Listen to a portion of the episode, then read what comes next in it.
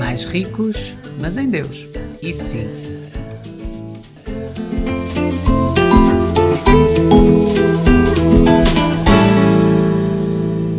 Olá malta, tudo bem com vocês? Eu espero que sim. Como é que têm estado? Eu confesso que tenho andado um bocadinho mais desligado assim das redes sociais ultimamente e tem sido bom. Às vezes nós precisamos diminuir assim o volume das coisas daqui e aumentar o volume das coisas de cima. Sabem, é refrescante para a alma. Eu hoje quero focar-me convosco no tema da riqueza, mas da riqueza que há em seguirmos a Deus. Afinal, as pessoas muitas vezes perguntam-se o que é que eu ganho em seguir a Deus? Notem que muitas vezes esta é a pergunta inicial, quando as pessoas ainda não percebem muito bem aquilo que significa seguir a Deus. Hoje vamos explorar este tema, ser mais rico em Deus. E vamos ver que ele é rico, esse tema, e Deus também. Bora lá!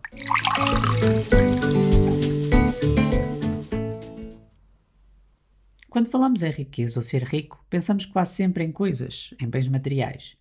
E em grande quantidade. Quantidade mais do que suficiente para não nos preocuparmos com nada, ou em gastá-lo. É a abundância de recursos através dos quais nós temos uma tranquilidade e menos preocupações na vida. A Bíblia fala em riqueza de bens como bênção aqui na Terra também. E é por esta parte que eu gostaria de começar hoje, por ser talvez a mais evidente ou aquela que nos vem mais rapidamente à cabeça. Mas não é mais importante, como veremos à frente. Ora, um dos sinais de bênção de Deus no Antigo Testamento era exatamente a acumulação de riquezas. Deuteronômio 8,18 diz: Mas lembrem-se do Senhor, o seu Deus, pois é Ele que lhes dá a capacidade de produzir riqueza, confirmando a aliança que jurou aos seus antepassados, conforme hoje se vê. Num dos casos, a, a riqueza representa a bênção e o favor de Deus. Em Deuteronômio 8,18 fica claro que é Deus que nos dá a capacidade de nós criarmos riqueza, porque a honra é sempre para Deus e o reconhecimento das bênçãos que nós temos são dele, não se esqueçam. Portanto, a riqueza é, em suma, algo bom, é algo que Deus nos dá. Quando nos focamos em alguns exemplos no início da Bíblia, nós vemos que tanto Abraão como Jacó Uh, podemos ver em Gênesis 13, 2 e Gênesis 30, 42, eles tornaram-se bastante ricos. Eles tinham muitos rebanhos e eram um grande símbolo de riqueza naquela altura. Mas a Bíblia também diz que eles eram bastante abençoados por Deus. Portanto, as coisas estão ligadas, ok? É verdade que as riquezas são coisas boas, mas existem coisas a considerar no que se referem às riquezas, que é onde é que está o nosso coração em relação às riquezas e qual a responsabilidade associada às riquezas. Mas afunilando assim mais para o tema central, ser mais rico em Deus. Jesus ilustra muito bem o ponto acerca do coração e da utilidade das riquezas com dois exemplos diferentes. Um dirigindo-se a um rico e outro a alguém no meio do povo que lhe fez uma pergunta sobre dinheiro. Mas ambas as respostas apontam para uma coisa: a necessidade de sermos mais ricos em Deus. Então, vamos ver o que é que Deus, o que é que Jesus tem a dizer acerca das riquezas ao rico. Em Lucas 18, 18 a 30, eu vou ler e depois fazemos assim um comentáriozito, ok? Certo homem importante lhe perguntou: Bom mestre, o que farei para herdar a vida eterna? Porque você me chama bom, respondeu Jesus. Não há ninguém que seja bom a não ser somente Deus. Você conhece os mandamentos: não adulterarás, não matarás, não furtarás, não darás falso testemunho, honra o teu pai e a tua mãe. E ele responde: A tudo isso eu tenho obedecido desde a adolescência. Ao ouvir isso, disse-lhe Jesus: Falta-lhe ainda uma coisa: venda tudo o que você possui e dê o dinheiro aos pobres, e você terá um tesouro nos céus. Depois venha e siga-me. Ouvindo isso, ele ficou muito triste porque era muito rico. Vendo-o entristecido, Jesus disse: Como é difícil aos ricos entrar no reino de Deus. De facto, é mais fácil passar um camelo pelo fundo de uma agulha do que um rico entrar no reino de Deus. Os que ouviram isso perguntaram: Então quem é que pode ser salvo? É uma pergunta legítima, não é? Jesus respondeu: que é impossível para os homens é possível para Deus. Pedro lhe disse: Nós deixámos tudo o que tínhamos para seguir-te. E respondeu Jesus: Digo-lhes a verdade: ninguém que tenha deixado casa, mulher, irmãos, pai ou filhos, por causa do reino de Deus, deixará de receber na presente era, muitas vezes mais, e na era futura, a vida eterna. Então Jesus fala diretamente nesta passagem para um homem que tem tudo no lugar no seu coração, aparentemente. Ele ama os outros, cumpre fielmente os mandamentos de Deus é fiel em tudo o que faz desde criança. E por isso ele possivelmente esperava que Jesus lhe dissesse que ele estava num estado perfeito, aprovado pelo Mestre Jesus e que, com base nisso, poderia entrar no céu à vontade. Mas Jesus mostrou-lhe que lhe faltava uma coisa, desapegar-se das suas riquezas. Aqui o foco não era ele prescindir das riquezas, embora esse seria o reflexo do que Jesus pretendia ver nele. A, a ação, não é? Mas o que Jesus lhe estava a pedir era a parte do coração do homem que estava inclinada para a acumulação das riquezas. Era a parte do coração que estava preenchida pelo desejo de ter riquezas. Era o afeto que estava virado para as riquezas, mas que devia estar orientado em direção a Jesus, porque Ele quer-nos por inteiro. Jesus esclarece ainda às pessoas à volta deles que é difícil um rico entrar no reino dos céus. No entanto, deixou a esperança que é impossível para os homens é possível para Deus. Eu gostava de me focar também nos versículos 29 e 30, só para nos, porque eles nos ajudam a perceber esta passagem. Versículo 29.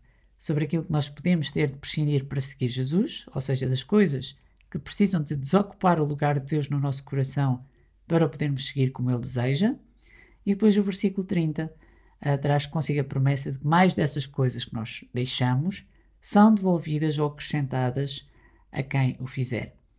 Mas essas coisas é, que receberemos não são exatamente as mesmas coisas que nós deixamos para trás.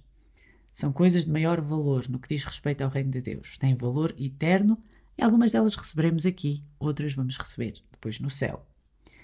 Então, noutra ocasião, vamos agora para outra parte.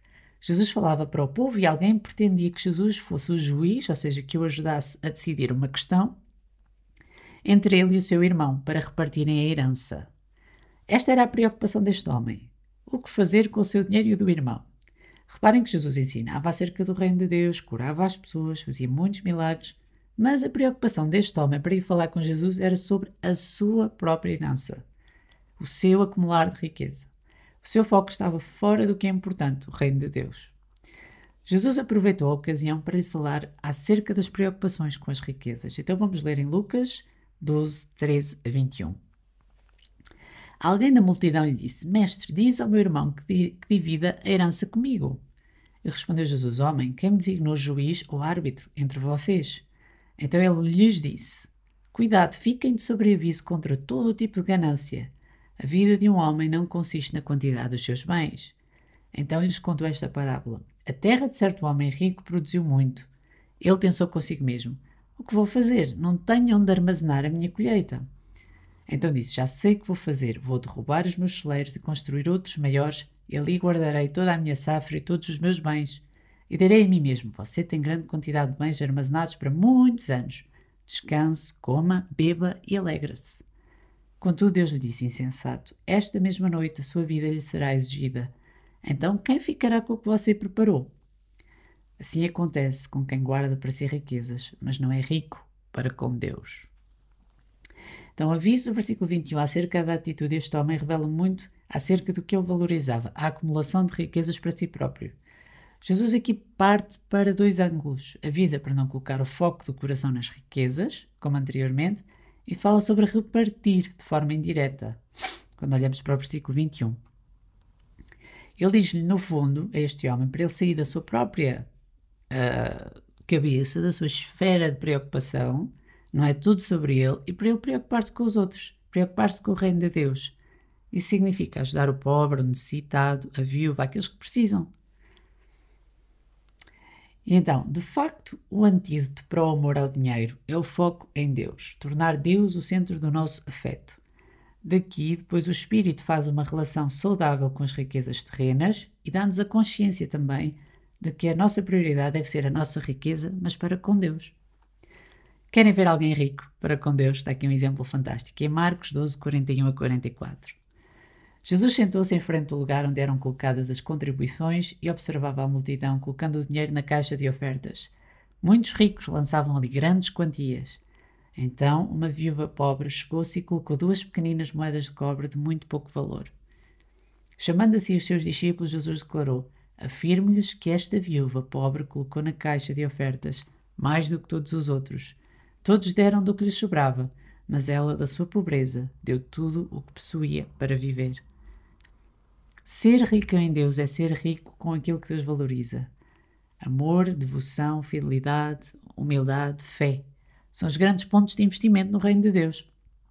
Em Mateus 6, 19 a 24, um, Jesus diz: Não acumulem para vocês tesouros na terra, onde a traça e a ferrugem destroem, onde os ladrões arrombam e furtam. Mas acumulem para vocês tesouros nos céus, onde a traça e a ferrugem não destroem, e onde os ladrões não arrombam nem furtam. E o versículo 21, muito importante: Pois onde estiver o seu tesouro, aí estará o seu coração.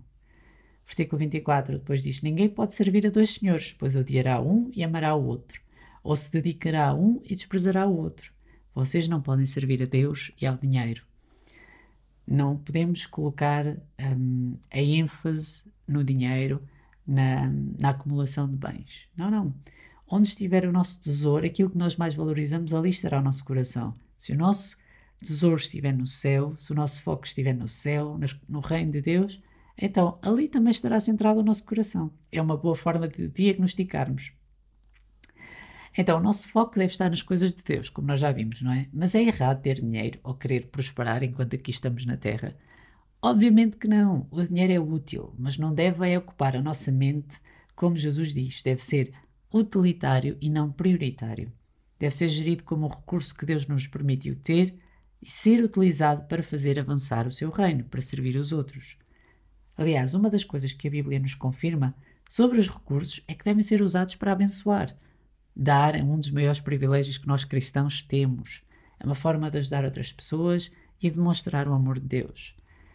Em 2 Coríntios 9,7 diz: Cada um dê conforme terminou em seu coração, não com pesar ou por obrigação, pois Deus ama quem dá com alegria. Provérbios 11:25 O generoso prosperará, quem dá alívio aos outros, alívio receberá. Lucas 6,38 Deem e lhes será dado.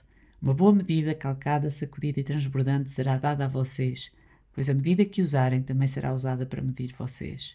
2 Coríntios 9, 11 Vocês serão enriquecidos de todas as formas, para que possam ser generosos em qualquer ocasião e, por nosso intermédio, a sua generosidade resulte em ação de graças a Deus.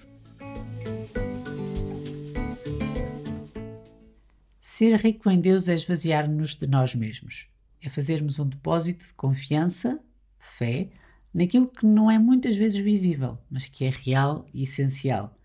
É aprender a valorizar o que Deus valoriza e isso não tem preço. A mulher que ofertou tudo o que tinha percebeu que estava a dar o seu coração nas suas mãos, juntamente com aquelas moedas. E ela deu isso a Deus, e Jesus chamou a atenção para isso. Tudo o que somos, tudo o que temos é dele e para ele, como diz em 1 Crónicas 29, 14. Mas quem sou eu e quem é o meu povo para que pudéssemos contribuir tão generosamente como fizemos? Tudo vem de ti e nós apenas te demos o que vem das tuas mãos.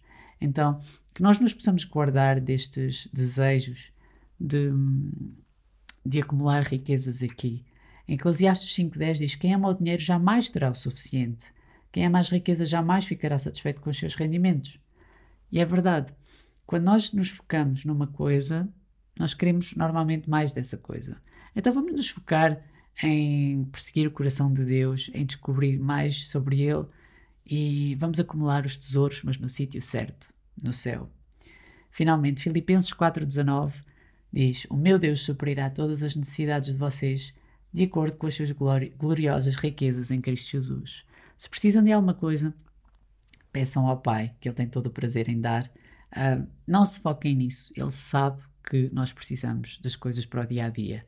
E quanto à riqueza, se a tiverem, se a acumularem, Usem-na de forma sábia e usem-na para abençoar os outros à vossa volta.